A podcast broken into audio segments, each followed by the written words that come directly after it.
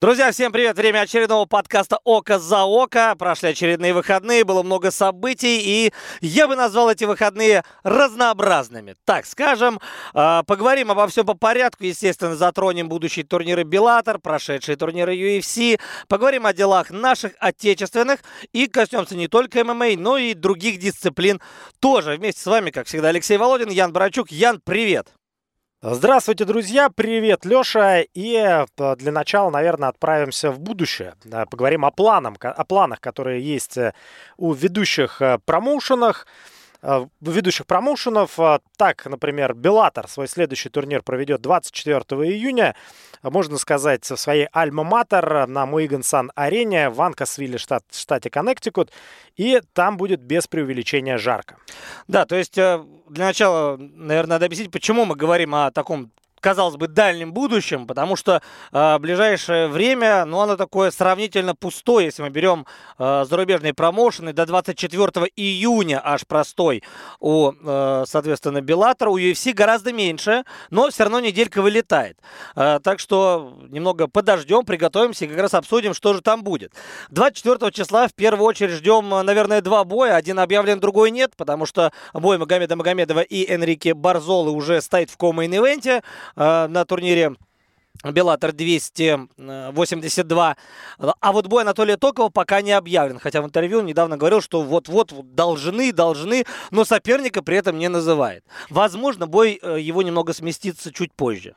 Ну, будем надеяться, что раз уж э, у Анатолия с визой все в порядке, то соперника найдут так или иначе. И учитывая, что до сих пор имя не названо, то э, мне кажется, что вряд ли получится э, то ли получить кого-то из топов. Скорее всего, это будет э, оппонент, которого просто токову дадут, чтобы он подрался, чтобы он заработал денег и чтобы не было простое. А вот он Потому говорит, что, что дадут. Потому что все-таки такие поединки, в общем, ну, э, планируются заранее, да, я имею в виду, что вряд ли кто-то из топов согласится выйти против Токова, там, узнав обои за месяц. Да, такого не может быть. Или э, то ли немного лукавит э, и не выдавая информацию о своем сопернике, но так или иначе, э, Вандерфорд более-менее свободен. Ну, кстати, крутой бой бы получился, да, Вандерфорд, который как раз э, проиграл титульный поединок э, в Ирландии, и сейчас, в общем, необходимо ему возвращаться, а Толя, в общем, на самом деле выбирать не приходится, ему просто нужен бой. Причем, чем выше будет оппонент находиться в рейтинге, тем лучше для Токова. Да, ну и, конечно же, как я мог забыть, Александр Шабли также выступит на этом турнире с брендом Примусом. Он сразится, и это, ну, по меньшей мере претендентский бой. Да, причем и поединок Магомедова, и поединок Шабля уже э, находятся в мейнкарде. Э, если там еще будет Толя Токов, то вообще будет прям супер российский основной карт. Э, поэтому весьма вероятно также, что а, поединок у Анатолия будет, но случится он не 24 июня, а чуть позже, потому что Беллатор 283 анонсирован на 8 июля, но э, место пока не названо, и пока что мы видим в карде всего лишь два боя. Это Дуглас Лима против Джейсона Джексона и Девиан Франклин против Марсела Гольма. Тоже, кстати, очень интересное противостояние. Ну а что касается вообще э, турнира, который 24 числа пройдет, то он будет э, более чем представительный. И не только потому, что там наши парни, которых много, и не только потому, что там Гегард Мусаси с Джонни Ибленом в титульном поединке во главе вечера, но и много интересных просто поединков будут. Там Кэт Зингано выступит, например, э, Сабах Хомаси, это undercard, между прочим. Алехандра Лара тоже в предварительной части. Э, так что будет на что посмотреть, и непонятно еще, где выступит Тофик Мусаев. Э, должен, должен он сразиться с Крисом Гонсалесом на этом турнире. Э, думается, что, скорее всего, тоже в предварительной части. Просто main card уж э, больно солидный. Ну, кого там двигать? Ворда, Примуса, э, четвертьфинал, естественно, Гран-при и main event, ну, никуда. Там не резиновый main card, как говорится. Да, причем очень непростой соперник у Мусаева, Крис Гонсалес, у которого, ну, самого первого практически боя, если быть совсем точным, то со второго поединка он дерется в Беллаторе. 7 побед и только одно поражение от Гоити Ямаучи. В прошлом году, в июле как раз а, он уступил. А так из последних побеждал Роджера Уэрто, побеждал Саада Авада. В общем, интересный будет поединок. Ну и также интересно, наверное, здесь поговорить про Примуса и Шабли немножко, потому что Примус изначально э, должен был сразиться с Александром еще, если мне не изменяет память, год с лишним, как назад. Э, он выиграл у Бенсона Хендерсона решением. Теперь у нас э, Бенсон будет драться э, в Ирландии, насколько я понимаю, да? в сентябре. Вот. И э, непонятно, что у нас вообще с титульным поединком следующим, с Патрики. Ну, да, непонятно, но время покажет. Э, Примус, в общем, остается в обойме. И в случае победы над Шаблем действительно приблизится вплотную к титульному бою в легкой весовой категории. Ну а Саше, в общем, также нужно побеждать э, и двигаться дальше. В общем, скальп экс-чемпиона Беллатора Брента Примуса желанен в любом случае. И вообще у меня есть ощущение, что как-то Примуса не особо жалуют э, в Беллаторе в последнее время, потому что очень ему сложных соперников дают, очень неудобных. И Ислам Мамедов, потом Бенсон, теперь Шабли. И прям что не бой, то прям настоящее испытание для Брента. Но, с другой стороны, он экс-чемпион, так или иначе и по-другому, наверное, и быть не может. Вопрос в том, что э, как будет действовать в этом поединке Шаблей. Не так давно мы с ним разговаривали, интервью, кстати говоря, в наших социальных сетях можете найти. Отмечал э, Александр то, что если где-то в предыдущих поединках у меня были моменты, где я мог позволить себе продышаться, где я мог попробовать какие-то новые вещи, где я мог э, подключить где-то борьбу, где не делал бы этого при других раскладах, то вот бой с примусом – это поединок до микроошибки с его или с моей стороны, соответственно. То есть здесь не будет э, уже ничего лишнего, здесь не будет никаких там э, разведок и так далее. Все будет очень жестко, потому что сильные стороны и того, и другого понятны и известны. Примус совершенно точно не будет недооценивать Шабля. И не надо на это, естественно, рассчитывать. Поэтому тяжелейший бой, возможно, один из самых тяжелых в карьере Александра. И победа над Примусом, она, безусловно, выведет э, Александра ну, либо на титул, либо на громкий-громкий бой. Потому что, например, тот же бой с Бенсоном Хендерсоном, да, кто бы что ни говорил, это очень хороший бой для медийного продвижения Шабля, а именно этого ему не хватает, как мне кажется, в большей степени, нежели продвижение в рейтинге. Сложно с этим не согласиться. В общем, а, осталось ждать на самом деле не так много, чуть больше месяца. И э, там же на этом турнире, кстати, вот мощнейший у нас получается основной карта, и титульный поединок, и гран-при легчайшего дивизиона, и Шабли против Примуса. И там же так скромненько затесал с собой Бреннана Уорда против э, Кассиуса Кейна. Ну, Кассиус Кейн такой джорнимен, очень много проигрывал. Бреннану Уорду, в общем, сейчас устраивают, так сказать, возвращение. В последнем поединке кстати, тоже в Анкасвилле он одолел Брэндона Белла, но соперники, будем откровенны, не самого высокого уровня. Но дело в том, что Анкасвиль это практически родина Брэннона Уорда. Он здесь наступ... выступал еще там во времена своей юности в ММА. Его там очень любят. И вот э, присутствие в карде, особенно в основном карде, этого парня по прозвищу «Плохой ирландец» практически гарантирует полные трибуны. Вот если Примуса, возможно, недолюбливает Скотт Кокер, то Уорда точно любит. Потому что э, какие цели преследует промоушен и Кокер лично, да, продвигая вот подобным образом Бреннана?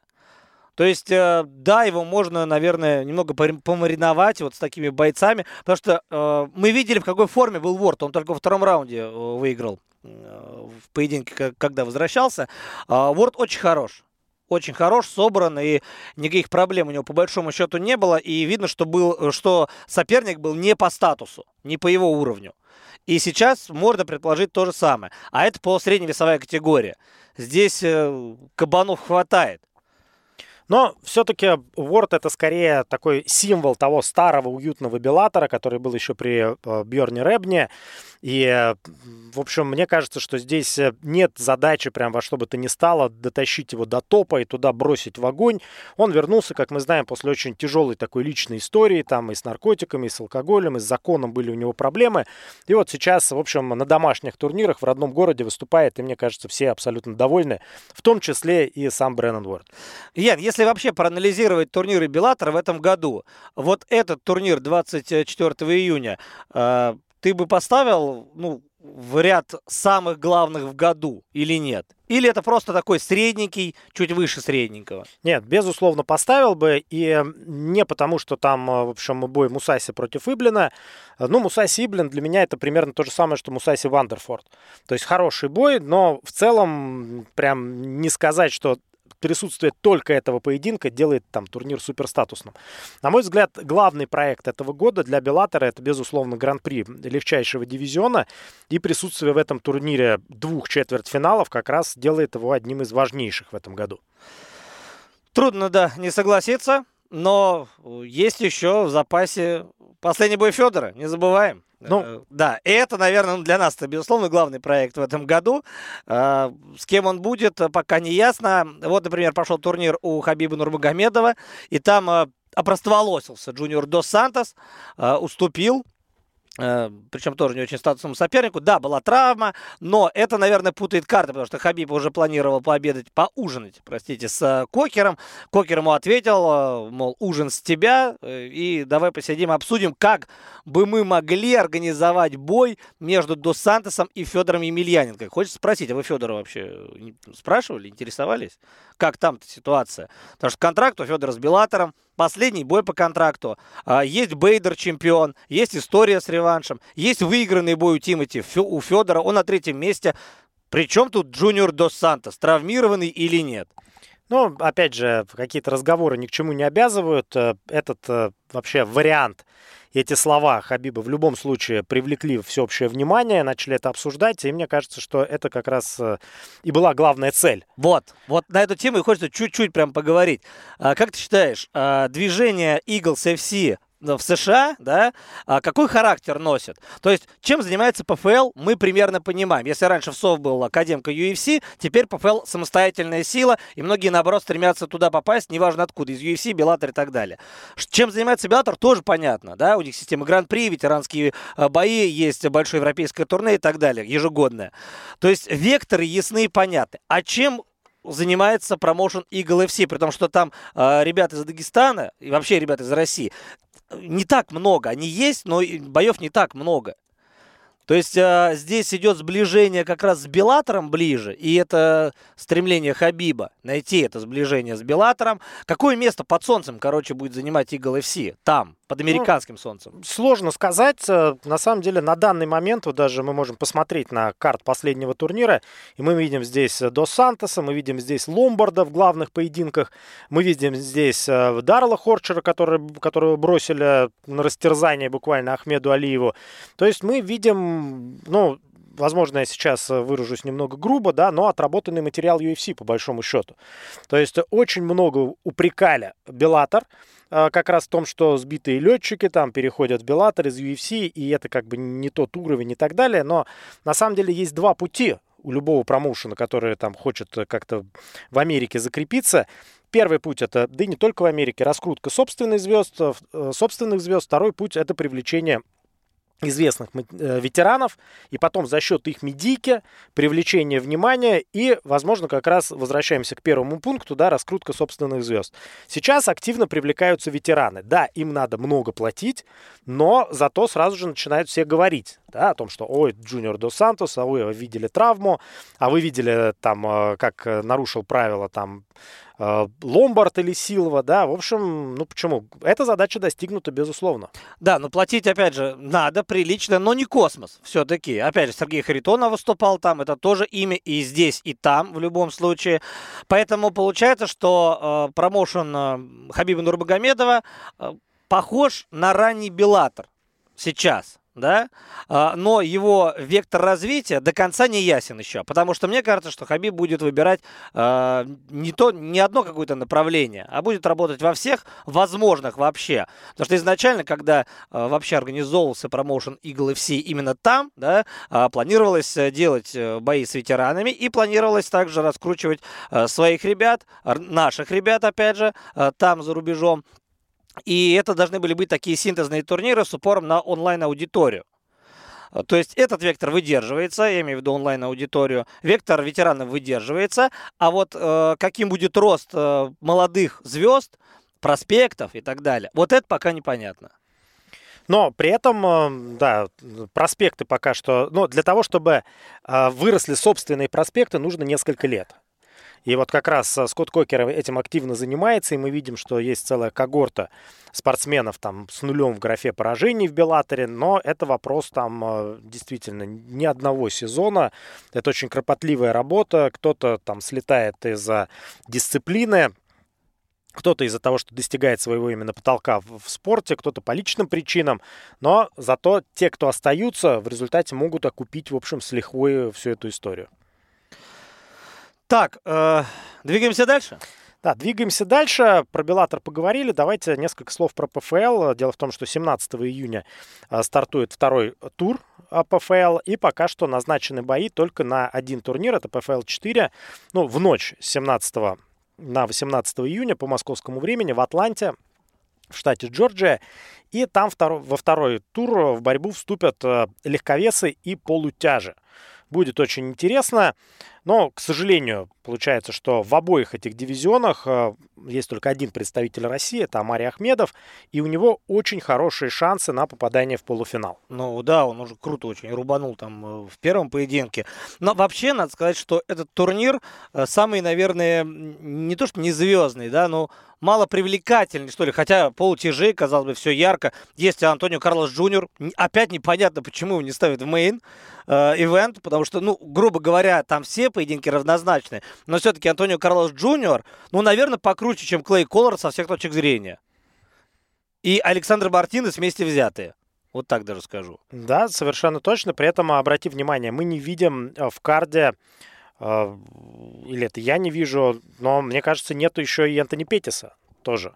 А он по отдельному графику идет. Да, Забыл. Да, то есть, он говорит, вы там деретесь, а потом я. То есть он всегда сидит, смотрит, да. а потом То есть Петис такой, как король. Он э, наблюдает, как подерутся остальные, и потом уже, значит, исходя из этого, строит свою тактику. Но так или иначе, пока что эта схема приносит э, Петису успех. В первом туре он стал единственным в легкой весовой категории, кто набрал максимальное количество баллов, а именно 6 очков. Э, там Манфион на втором месте, у него 4 балла. Потом Коллард и Мартинес, которых как раз и сводят. И вот, возможно, Именно поэтому они, ну, в условно главном поединке вечера, потому что тот, кто выиграет в этом бою, с очень большой степенью вероятности отправится в полуфинал. А тот, кто проиграет, с такой же большой степенью в полуфинал не попадет. То есть это прям битва, можно сказать, ну, такой досрочный плей-офф. Да, all-in сразу да. здесь получается. Да, как раз э, Петя здесь должен был бы быть в main event е. Он много сил не потратил, не травмировался. То есть, э, но решил, видимо, здесь не выступать. Меня еще удивляет чуть-чуть другое. А, вот, казалось бы, такие ребята, как э, Эмилиано Сорди и Натан Шульте, да, чемпионы в прошлом, люди, которые много сделали для ПФЛ, реально много, сидят там внизу турнира вообще, то есть э, они даже идут на ESPN+, то есть разница в трансляции для США, она есть, потому что undercard пойдет на ESPN+, только, а main card на ESPN основной и ESPN+, соответственно.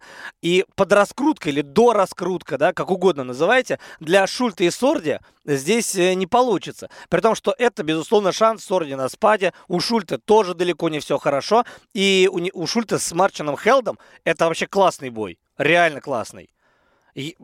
Казалось бы, сейчас вот вроде как Шульте на спаде, но я думаю, что Шульте здесь фаворит, если честно. Ну, Шульте, во-первых, э, скорее всего, действительно фаворит, но тоже будет зависеть от того, какой уровень он конкретно в этом поединке продемонстрирует. Еще обрати внимание, Шульта дают сопернику, у которого так же, как и у бразильца, 0 баллов. То есть не дают Шульта возможности отнять баллы у кого-то из верхней части таблицы. Так же, как и не дают такой возможности Эмилиану Сорде. А это значит, что даже в случае победы и тот, и другой, возможно, не попадут э, в полуфинал. И так матчмейкеры сделали как бы специально – ну, потому что здесь э, не случайно расставляли пары. То есть, э, мне кажется, что, ну, опять же, это мои домыслы, что, возможно, делается ставка на новую кровь в этом сезоне, чтобы появились новые лица, чтобы, в общем, новые чемпионы, потому что все-таки, когда одно и то же там э, из года в год, там уже третий, четвертый сезон в полуфиналах одни и те же люди, ну, приедается немножко. Соглашусь, но вот что касается легкого веса, тут все-таки во главе угла, наверное, стоит реванш все-таки между Шульте и Хелдом. Потому что в первой встрече Хелт выиграл, выиграл без вопросов, и здесь нужно а, определить все-таки, ну, не просто так этот реванш здесь нарисовался. Да, определите, что конфу лучше. Да, и как изменился в первую очередь Шульте, и изменился Ли. Или все-таки действительно у него там прошел пик какой-то, и теперь он немного э, не тот боец. Поэтому это очень хороший, содержательный поединок, интересный, безусловно, э, но э, так внизу он вот и располагается. И также еще маленький язычник Джереми Стивенс, э, надо о нем тоже сказать, наверное, пару слов, с Майлсом Прайсом. Это такой вполне рабочий поединок, например, для UFC пятилетней давности. Вполне себе. Почему нет? И у Джереми Стивенса сейчас Дела, конечно, не очень хорошо. Уступил он в первом поединке Клею Колларду, уступил решением, но смотрелся, как всегда, э, в своем фирменном стиле. За это его, наверное, и позвали сюда. И вообще бойцы, которые всегда работают вот в своей стилистике, не подстраиваются под других, они привлекают внимание. И неважно, э, там, возьми того же Тони Фергюсона, да, или Энтони Петиса, они реально всегда работают от себя. Поэтому, кстати говоря, бой Петиса и Фергюсон таким и получился. Там каждый пытался сделать свое. Вот, э, таким образом, э, ПФЛ у нас проходит раньше, 17 июня. А затем э, уже э, будет график 24 июня, 1 июля. В общем, на самом деле э, все стандартно, классически, по расписанию четко идет. Все эти три турнира пройдут в Атланте, в Джорджии. Да, ну и еще хочется отметить, что Амари Ахмедов, так как у него 6 баллов, то в случае победы, любой абсолютно победы над Теодоросом Аукстолисом, который решением в первом туре уступил Мартину Хамлету, если Амари выигрывает решением или там, ну еще лучше досрочно, то он на 100% гарантирует себе попадание в полуфинал. За это и будем болеть и переживать. Что касается ПФЛ, понятно. Что касается Беллатора, понятно. Э, давай несколько слов, наверное, скажем и про UFC все-таки. Э, сначала про будущее. Да, сначала про будущее. Э, UFC берет небольшую паузу, но, как вы знаете, больше двух недель у этого промоушена паузы случаются крайне редко. И затем UFC отправляется, ну как отправляется, никуда они не уезжают из Невады, из своей Apex-арены. Там в главном поединке вечера Александр Волков против э, Жоржиньо Розенструйка.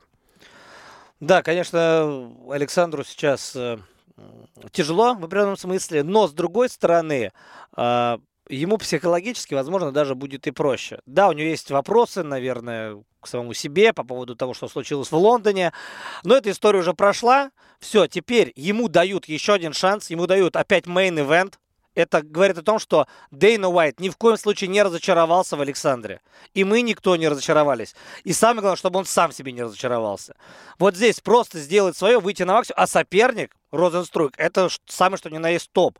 Так что э, есть такое ощущение, что Дейна Уайт просто закрыл глаза, как будто бы вот именно боя Волкова и э, Эспинала не было, да, и дает еще один шанс тут же, сразу. Вот это очень хорошо, это хороший импульс э, для э, Волкова. Ну, кстати говоря, э, Жарзин последний бой проиграл Кертису Блейдсу, да, но у него все время там качели Сирил Гану тоже проиграл, Аугусто Сакая выиграл. А до этого был э, Нгану и Джуниор До Сантос, но это было еще там раньше, в 2020 году. Так или иначе, э, Жарзини Розенструйк и победа над ним, да, она опять выводит Александра на те же позиции, как минимум, на которых он находился перед боем со спиналом. Но да, если отбросить здесь э, все наши симпатии, то получается, что э, встречаются два соседа по рейтингу тяжеловесов. Э, Волков сейчас находится на седьмой позиции, Розенструйк на позиции номер восемь. Так что на самом деле в случае поражения это не будет трагедия ни для того, ни для другого. И, наверное, не надо, Саша, отрабатывать защиту от американы в этом поединке, потому что бороться Розенструйк э, точно не будет с Волковым. И здесь э, интересно посмотреть, э, чья ударная техника круче, в первую очередь. Ну, а Бо- бомбовые удары совершенно Розенструйка. Да, может быть, э, наоборот, мы увидим в какой-то веке вновь борьбу Александра Волкова. Мы помним, что бороться он прекрасно умеет. Да, и причем он это демонстрировал на самом деле даже в бою с Вердумом. Uh, у, него это прекрасно проходило, например, там с тем же Денисом Смолдеревым еще давным-давно, но uh, этих позиций Александр точно не, бо, не боится, умеет работать, несмотря на вот свою такую uh, впечатляющую антропометрию. Так что не думаю, что здесь дойдет до борьбы на самом деле. Но думаю, что здесь э, может зайти бой в э, разряд изматывающего поединка. Такого, знаешь, вот как раз хотелось бы, чтобы лучшие качества Александра, а именно качество кумулятивного панчера, здесь раскрылись. Потому что, ну, понятно же, что розенструйка надо изматывать. Ну, надо изматывать, и Розенструйк тоже прекрасно это понимает, что, в общем, э, хотят его изматывать. Но вот если берем длинные поединки с участием э, этого парня, то, то Ган 5 э, раундов проиграл Розенструйк, Блейдс 3 раунда Розенструйк тоже проиграл. Вот исключение, пожалуй, составляет Фрэнсис Нгану, но там была отдельная история. А так, те, кому удавалось затягивать этого парня в поздние раунды, как правило, у него выигрывали. Ну да, и как раз если мы возьмем бой э, Гана и Волкова, то Александр смотрелся чуть хуже, чуть хуже. Но с точки зрения именно чтения игры проблем не было. Э, были, наверное, проблемы с точки зрения дистанции и скорости.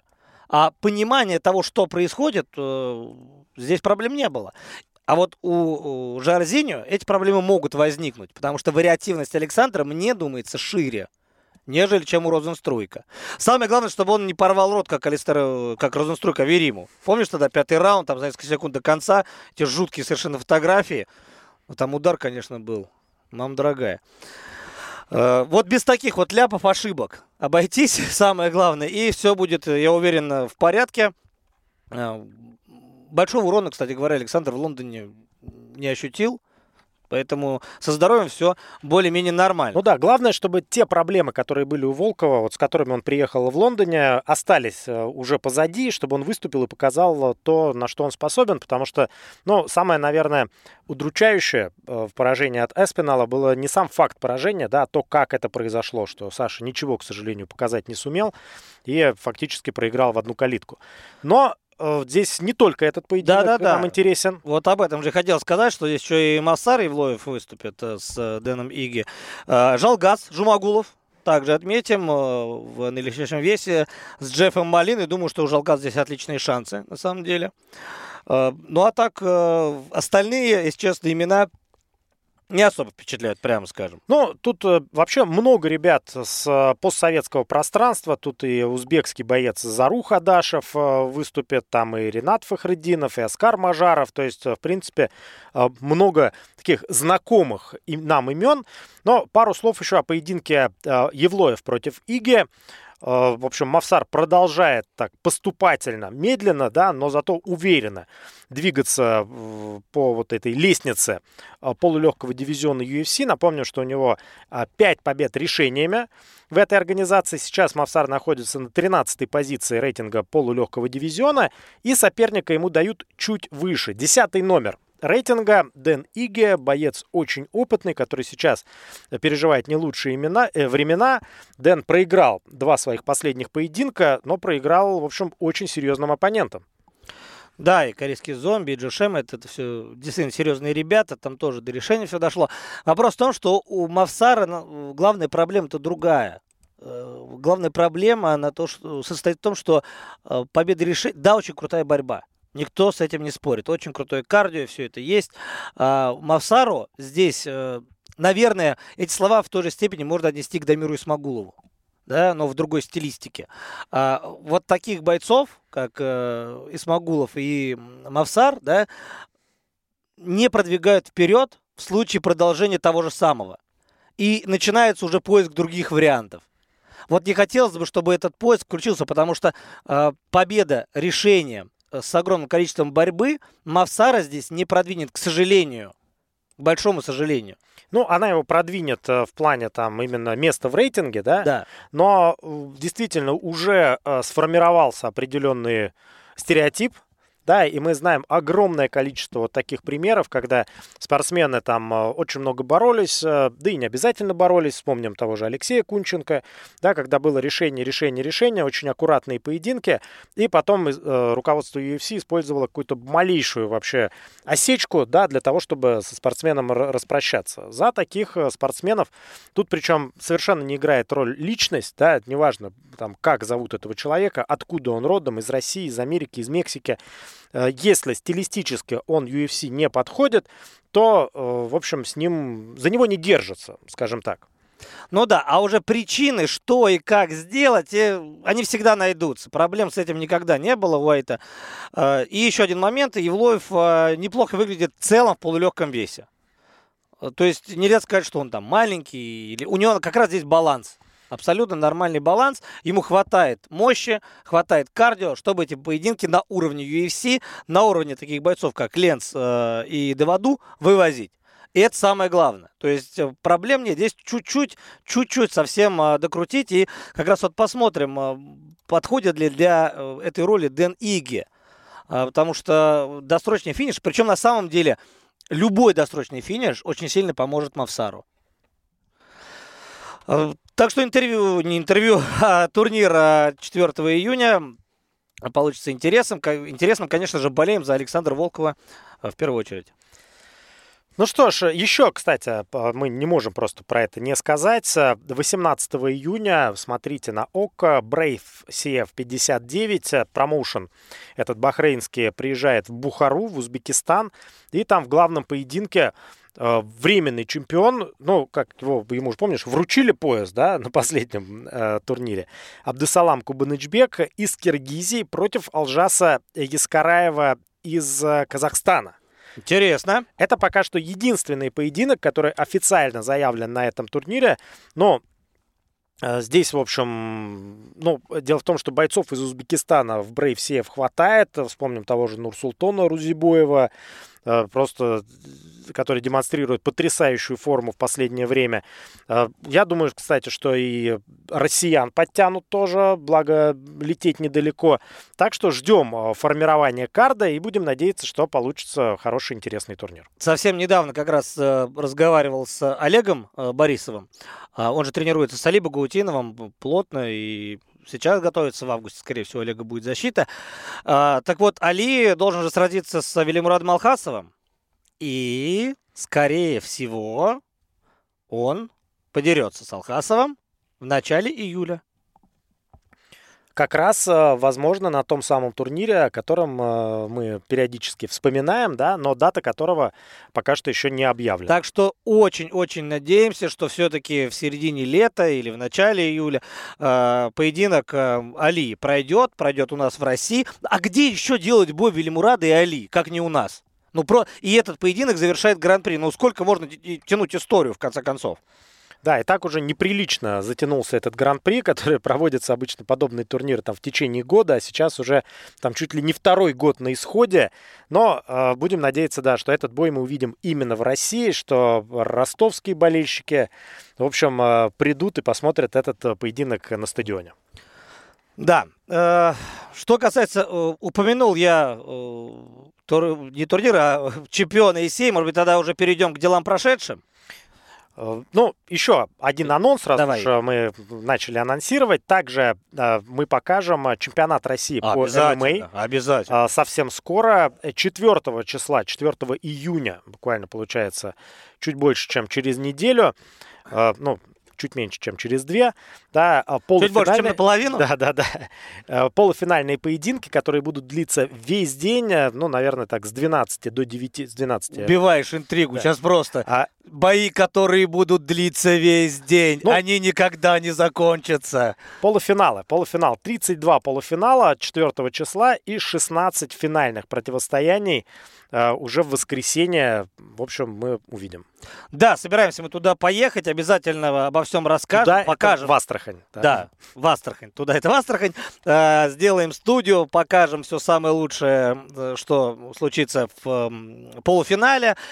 Так или иначе, чемпионат России по ММА – это большие, гигантские смотрины новых звезд в любом случае и за этим турниром смотрят не только в России. Более того, у нас в стране к этому турниру э, приковано не такое большое внимание. Я помню, как обходили стороной подобные турниры на одном федеральном канале.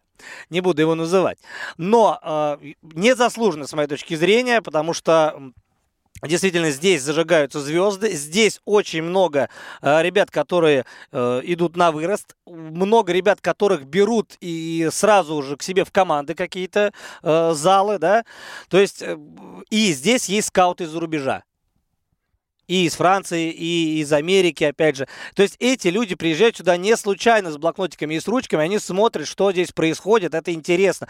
Да, сейчас сложная ситуация в плане логистики, там всего остального, но э, к этому турниру приковано очень большое внимание. Да и практически ни в одной стране мира нет э, такой выстроенной Э, системы чемпионата, который там начинается с районов и затем заканчивается уже таким всероссийским турниром, а, нет такой большой системы, потому что есть э, в Америке, там, в Великобритании, в Германии любительские промоушены, местечковые, которые устраивают бои там для ребят из местных клубов, но такой всеобъемлющей системы, в которой участвуют там около десятка тысяч э, молодых ребят и девушек, нет ни в одной стране мира. Поэтому, ну, я сейчас совершенно ну, объективен, как мне кажется, да, российский чемпионат э, по ММА, чемпионат э, национальный наш, мне кажется, сильнейший в мире на 100%. Так что хорошие новости, и начинаем лето мы именно с этого турнира. Обязательно его вам покажем. Да и вообще, если честно, и июнь, и июль э, ожидаются такими содержательными. Да, и мы также ожидаем хороших новостей. В общем, пока что не будем предвосхищать события да, но будем надеяться, в общем, что ММА на ОККО станет больше. Да, теперь переходим к делам прошедшим. На самом деле мы с тобой в эти выходные распараллелились. Э, каждый занимался э, и общими делами, и своими делами, так уж получилось. Э, я поработал на турнире в цирке Навернадского и поработал Исей. Ты, соответственно, ознакомился с ММА-серией и, соответственно, с турниром UFC. Да, довелось откомментировать э, UFC Fight Night 206. Правда, я работал на предварительном карде, поэтому, ну, основной карт, в общем, посмотрел так фрагментарно. А, что кас... Ну, кстати, и так получается, что мне и Мише Вахнееву повезло в каком-то смысле, потому что э, довольно ярким получилось... То есть UFC хочешь перейти сначала? Да, именно так. Э, довольно яркой получилась Давай. предварительная часть турнира. Там было много досрочных, в общем, исходов. Но кто впечатлил? А, впечатлил, безусловно, Чейз Хупер, которому, кстати, дали э, бонус за лучшее выступление вечера. Если вы любите вот я знаю, Леш, ты очень любишь, безостановочную борьбу да. с э, десятками смен позиций, э, с там многократными безумными попытками друг друга задушить, забить, выломать руки и ноги, то обязательно посмотрите бой между Чейсом Хупером и Филиппе Коралесом. А в чем сарказм? Я это... не понимаю. Тебе не нравится? Нет, никакого ли? сарказма. Это два черных пояса по бразильскому джиу-джитсу. И если этот бой вы не видели, ну, смотрите так, о, технический нокаут в третьем раунде. А на на самом деле этот бой практически на 100% состоял из очень яркой, оживленной и э, высококлассной борьбы. Именно вот э, джитсерской, при этом особенно Чейса Хупера это касается, он вроде и джитсер, у него, он фанат Демиана Майи, но он использует любую позицию, ему 22 года всего, чтобы еще плюсы наносить сопернику урон. И, и как раз вот к этому э, Филиппе Кораль, Кол, Коларес, Коларес так и не смог до конца подстроиться.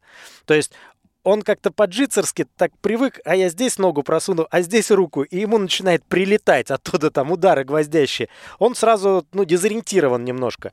И в итоге, ну, в общем, было очень интересно, я прям, в общем, мне зашло. Тем Хоть... более полулегкий вес еще. Да, прям молодцы. Чейз Хупер, прям, мне кажется, восходящая звезда. Такой парень, в общем, очень колоритный. Видно, что настоящий такой трудяга. И у него получается, да, вторая победа ну, третья победа в UFC и третья победа досрочная. При этом у него в этой организации два поражения, оба решениями. А не расстроил ли тебя окончательно Алина Медовский? Вот такой вопрос тебе задам, потому что в Беллаторе у него тогда все было ничего, он там был и непобежденный, и все дела. Пришел в UFC и прямо из рук вон плохо, все. Причем нельзя сказать, что э, Джозеф Холмс или предыдущие соперники Алина Медовски, ну прям такие звезды-звезды. Вообще нельзя так Ты сказать. знаешь, э, расстроил очень сильно не фактом поражения, а вот опять же, возвращаясь к теме Александра Волкова, э, то, как это произошло. Безвольно? Э, он, да, вообще как-то совершенно, ну, судя по всему, и не в форме, и не особо... Он выглядел как человек, который не хочет драться, который просто вышел, чтобы получить свой гонорар, и уже, чтобы от него все отстали. Конечно, он расстроился, всего лишь там минута понадобилась э, Джозефу Холмсу, кстати, тоже очень крутой боец, по прозвищу Урод. Вот серьезно, у него прозвище Аглимен. Вот, то есть, э, э, причем, ну, я навел справки, э, это прозвище ему досталось в колледже, и у них там была целая банда, а у каждого из них там было такое вот прозвище, но ему досталось вот такое, урод. При этом он такой парень с юмором, он говорит, ну, а мне нравится, почему нет? Зато обращает на себя внимание. Ну, это как в старом КВН, если помнишь. Ну, там был еще пес и кот, но я сразу сказал, что писикотов мы играть не будем. Ну, урод, да, пускай будет урод. Э, что касается основного карда, здесь меня удивило в первую очередь то, что опять очень много сплитов. Это прям какая-то ахиллесова пята. Ну, это, с одной стороны, может быть и нехорошо, с другой стороны, и э, бонус за лучший поединок вечера, да, получили э, Мичел Перейра и Сантьяго Панзинибио. Так что, в общем, сам факт раздельного решения нам еще ни о чем не говорит. Да, то есть может быть и очень крутой бой, который дойдет до раздельного решения. Так вот, как раз э, Перейра и Панзиниби, они получили бонус за лучший бой. Но я вот когда его посмотрел, э, после двух раундов у меня было четкое ощущение, что если у вас здесь это получает э, бонус за лучший бой, то, наверное, какие-то проблемы вообще с турниром. Но потом такой третий раунд, что как бы вопросы все отпали сразу же. Другое дело, что раунд-то каждый отдельно расценивается. И здесь split decision получается обоснован. Лично я увидел этот бой полностью как Майкл Белл. Первый и второй раунд за Перейрой. Да, на, уже наметился перелом, и Панзинибио был хорош, он был точнее, жестче, э, особенно в последние две минуты второго раунда.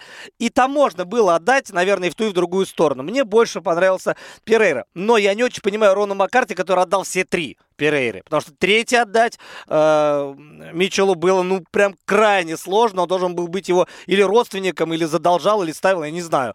Э, но так или иначе, вот Рон Маккарти все три раунда, Майкл Белл отдал 2-1. Э, соответственно, третий Судья второй и третий раунд отдал э, Панзинибио. И э, решение получилось раздельным. Здесь все понятно, поэтому Другое дело, что Мичел Перейра эти, этой победой заскакивает в топ-15. В любом случае, потому что 14 по место занимал Панзинибио, и он сейчас на его место как минимум должен стать. Так что бой, да, хороший, вполне себе. Я бы даже сказал, что нужно давать бонус за третий раунд. Вот он был прям огненный, вообще отличный. Да, но, к сожалению или к счастью, пока что в UFC еще не ввели подобные бонусы, хотя, кто знает, в общем, знаешь, что меня еще, ну, не то, что, не знаю, порадовало, не порадовало, но удивило. Это очередная победа нокаутом и бонус а, Чидин Джукуани. А, Джукуани, которого, может быть, помните, чуть не убил вообще в клетке в свое время Андрей Корешков. Абсолютно средний, даже я бы сказал, ниже среднего боец в Беллаторе, который сейчас переживает просто невероятный ренессанс в UFC, у которого две победы подряд нокаутом и два бонуса за лучшее выступление вечера. Очень круто, согласен. Невероятно. Причем через данный Contender Series попал, там тоже выиграл досрочно. Подрался в феврале, теперь подрался в мае. Два, ну, прям напоминает чем-то путь Хамзата Чимаева. Но только Хамзат-то не побежденный был, так на секундочку. Да, мы-то знаем, в общем, и мы привыкли к совершенно другому Чидин Джукуане. А, он, кстати, нигериец по происхождению, и там, я так понимаю, есть довольно серьезная протекция Комару Усмана и вот этой всей тусовки. В общем, а, э, там же и менеджер знаменитый, э, Али Абделязиз. Али Абделязиз, да, так что, в общем, э, все в порядке у Чидин Джукуани. Я думаю, что э, если он продолжит выступать в таком же духе, то, в общем, очень быстро выйдет на топ-позиции в этом дивизионе. Ну, а что касается главного боя, то на самом деле, к сожалению, мне кажется, что здесь больше минусов, чем плюсов при всем уважении и к Холм, и к Веере, а, поединок получился сложным. А, на самом деле, Проблема здесь была только в одном раунде, в третьем. Все остальные отрезки, все судьи увидели одинаково. То есть первый раунд все отдали Холм, последний раунд все отдали Холли Холм, а второй, третий, четвертый первый судья и третий отдали, о, первый и второй отдали, соответственно, Виере. 3-2 по раундам, и благодаря этому она и выиграла поединок. А вот третий раунд я специально пересмотрел да, и вопрос, о котором мы часто, который мы часто поднимаем, э, это вот контроль, да, удары в клинче, незначительные, э, против более акцентированных ударов, но в гораздо меньшем количестве в стойке. Да, Виера в этих эпизодах была получше. Но а, холм, в кли... вообще удары в клинче, это же отдельное дело. Можно похлопывать по корпусу, можно бить на коротке, а можно вкладываться аккуратно, если тебе позволяет это соперник, позволяет, опять же, твоя антропометрия. Мы знаем, как в зале Грега Джексона, Холли Холм, наверное, сейчас одна из э, ну, главных звезд э, этого зала, женских только уж точно, э, она в клинче очень хорошо работает. И вообще в этом зале у сетки прям ставят работу, и Винкел Джон, и Грег Джексон очень круто. Так вот, здесь в третьем раунде ущерба в клинче от Холли мне хватило для того, чтобы э, немного э, все-таки отдать ей преимущество в этом отрезке.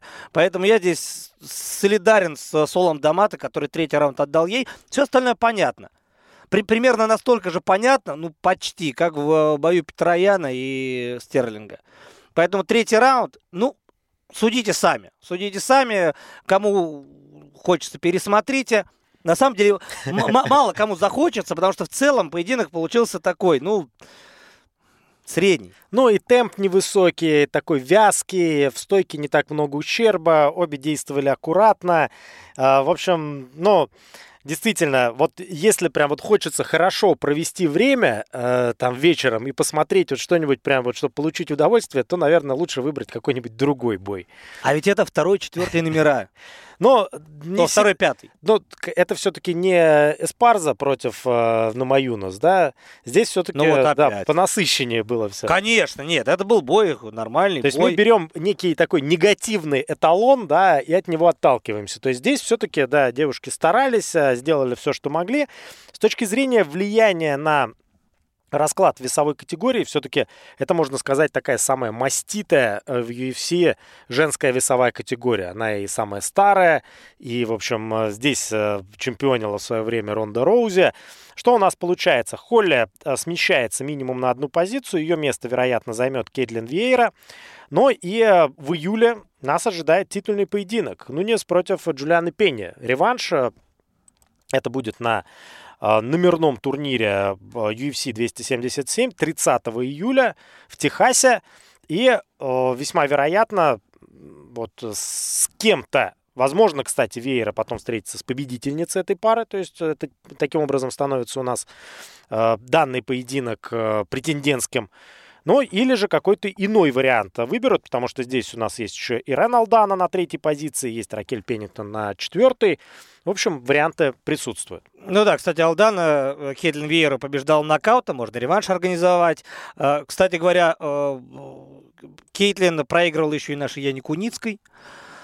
Определенные варианты можно найти или высосать из пальца, как кому угодно, но этот дивизион будет дальше жить, и этому дивизиону совершенно точно нужны новые звезды.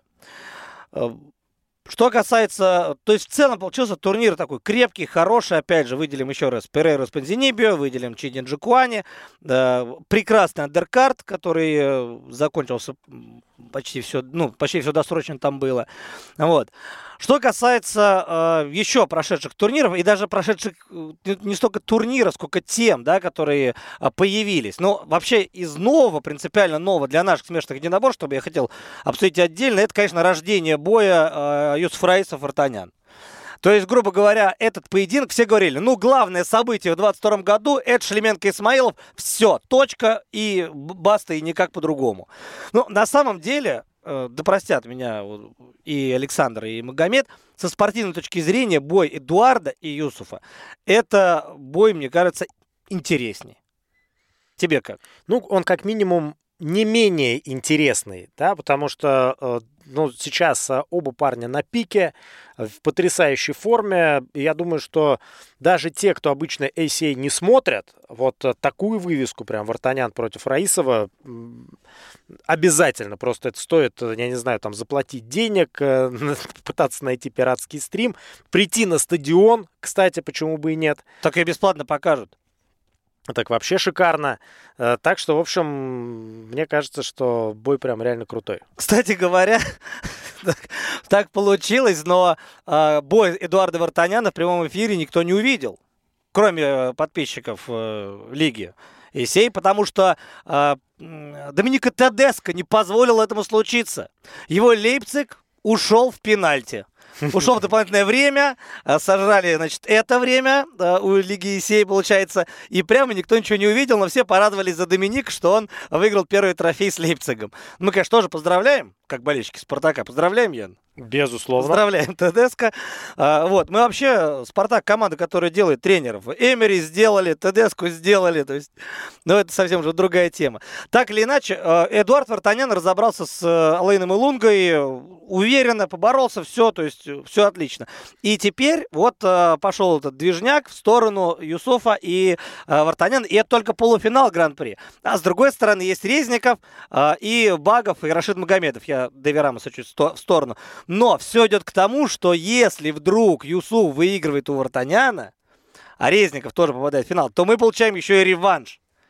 Бомбический реванш между, э, соответственно, Юсуфом и э, Резниковым. То есть все же этого хотят увидеть. Там еще своя скандальная история, сколько лет это все муссировалось и так далее, и так далее.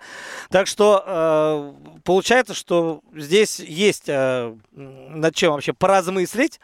И буквально еще пара вещей. При этом, при этом Александр Сарнавский вообще просто вот, ну, зверь. Реально, реально тигр. Я, кстати, посмотрел этот бой с Арнольдом. А что, смотри, да. 45 секунд. Ну, говорю, сейчас, пока ехал как раз э, на подкаст, э, и действительно, Сарнавский просто в какой-то чудовищной форме находится. Э, ну, как говорят в таких случаях, не почувствовал, но не почувствовал не какого-то, в общем, новичка, да, а парня, ну, мягко говоря, крепкого пикового вообще Батисту. Его никто никогда не побеждал досрочно, кроме Александра Сарнавского. В 2018 году колено в голову, там тоже в первом раунде. Сейчас еще быстрее. Просто там, по-моему, с левой руки он так аккуратненько пошатнул его, а потом уже добил. То есть самое главное, что даже не таким сильным, казалось бы, ударом э, Саша крепкого, очень крепкого парня роняет ну, для начала дезориентирует. Поэтому теперь Сарнавский Абдулазис, ну, реванш, все, тут уже по-другому. Э, дело в том, что если все это затянется, возникает только один вопрос. А вот победитель Гран-при, он сразу должен драться с чемпионом или как? Ну, ну по логике. Вообще сразу. А Сарнавский при этом как бы сбоку. Ну, а Сарнавский следующий. А почему он следующий-то? Ну, потому что было бы интересно посмотреть. Там все э, очень интересно и занимательно. А, кстати говоря, в предварительной части вообще весь турнир получился там до решений практически. И вся предварительная часть была посвящена э, весу до 61 килограмма. Все было упорно, крепко, все это понятно. А Олег Борисов пришел тоже на турнир, смотрел на это все и, э, ну, наверное, представлял вообще своих теоретических соперников в будущем, но там в бой реванш с Керимовым светит, как я понял, потому что Борисов, Рустам Керимов реванш тоже хорошая вывеска, но это такая рабочая абсолютно э, вывеска. Кстати, знаешь, как э, называют еще Олега Борисова? Мне очень прям понравилось. То есть не домкрат, как-то еще по-другому. Крепкий Олежек. Это сильно, это сильно прям вообще. Причем, ну это на самом деле настолько в точку, да, потому что он небольшой, он очень крепкий, реально. И он сейчас... И он Олег. И он Олег, да, и он Олег. Так что тут не поспоришь.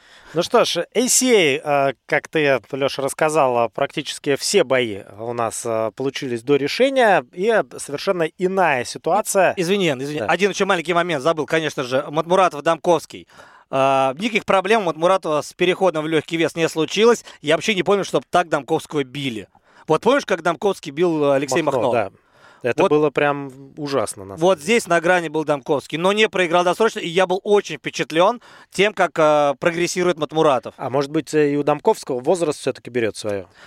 Тоже имеет место быть, но год назад бой с Рашидом Магомедовым довольно близкий, да, в пользу Рашида без вопросов, но э, Артем смотрелся там достойно, достойно. А здесь прям, прям вообще. То есть сначала более-менее нормально, а потом постепенно-постепенно э, Саша начал перерабатывать. И там пара моментов было, что просто уже вот на своем стержне выехал Артем и не упал. Все-таки. Да, Э, ну что ж, э, еще одно событие, которое состоялось на минувших выходных. 51-й э, турнир ММА-серии, который прошел совместно с клубом «Кузня». И это совершенно иной формат смешанных единоборств, нежели ACA. Да, здесь главная задача была как раз в том, чтобы ребята получили опыт, почти во всех поединках э, именно представители клуба Кузня выиграли, причем э, турнир получился коротким, ярким.